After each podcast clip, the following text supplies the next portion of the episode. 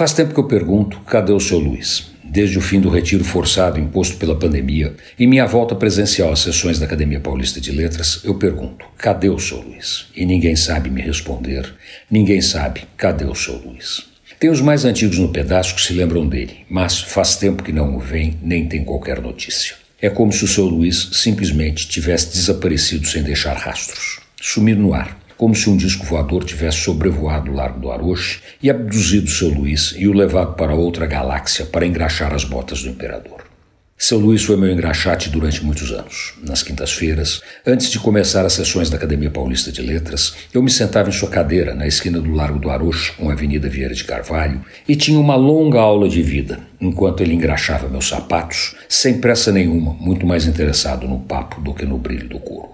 Seu Luiz tinha histórias fascinantes. Ninguém conhecia o Largo do Arocho e seus entornos como ele. Então, de vez em quando, ele me mostrava uma pessoa perto e dizia: Tá vendo aquele ali? E começava uma longa história a respeito dela, com um final feliz e outros nem tanto, mas sempre com alguma passagem inusitada e, num certo sentido, edificante. Seu Luiz tinha freguesia certa, começando pelos delegados da delegacia próxima, passando por várias personalidades, a maioria aposentada, e amigos e conhecidos meus, com quem eu conversava sobre ele e seu jeito de ser.